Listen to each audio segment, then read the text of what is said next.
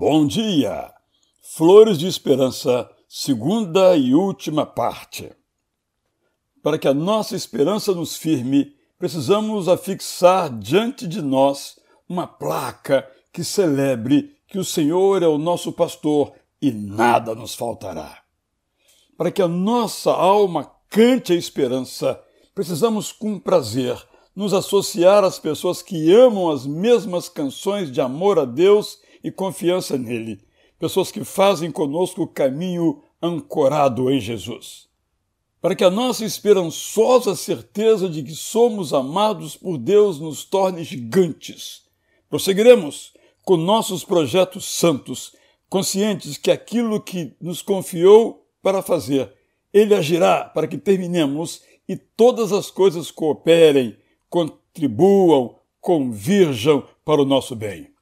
Se o nosso coração se inclina para fora do círculo da esperança, precisamos confiar que Deus é maior do que o nosso coração e conhece todas as coisas e nos ajuda a andar pela fé e não pelo que vemos.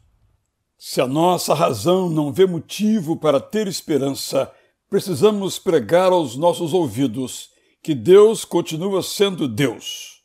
E tendo-o sempre dentro de nós, podemos saltar muralhas.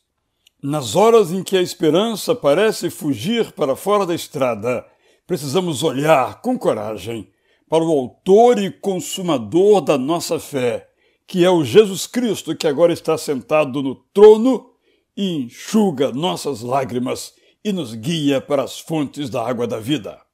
Para que a nossa existência encontre uma esperança que acolhe e aquece, temos que continuar amando uns aos outros, assim como Jesus nos amou. Eu sou Israel Belo de Azevedo e aqui com esperança lhe deixo o meu bom dia.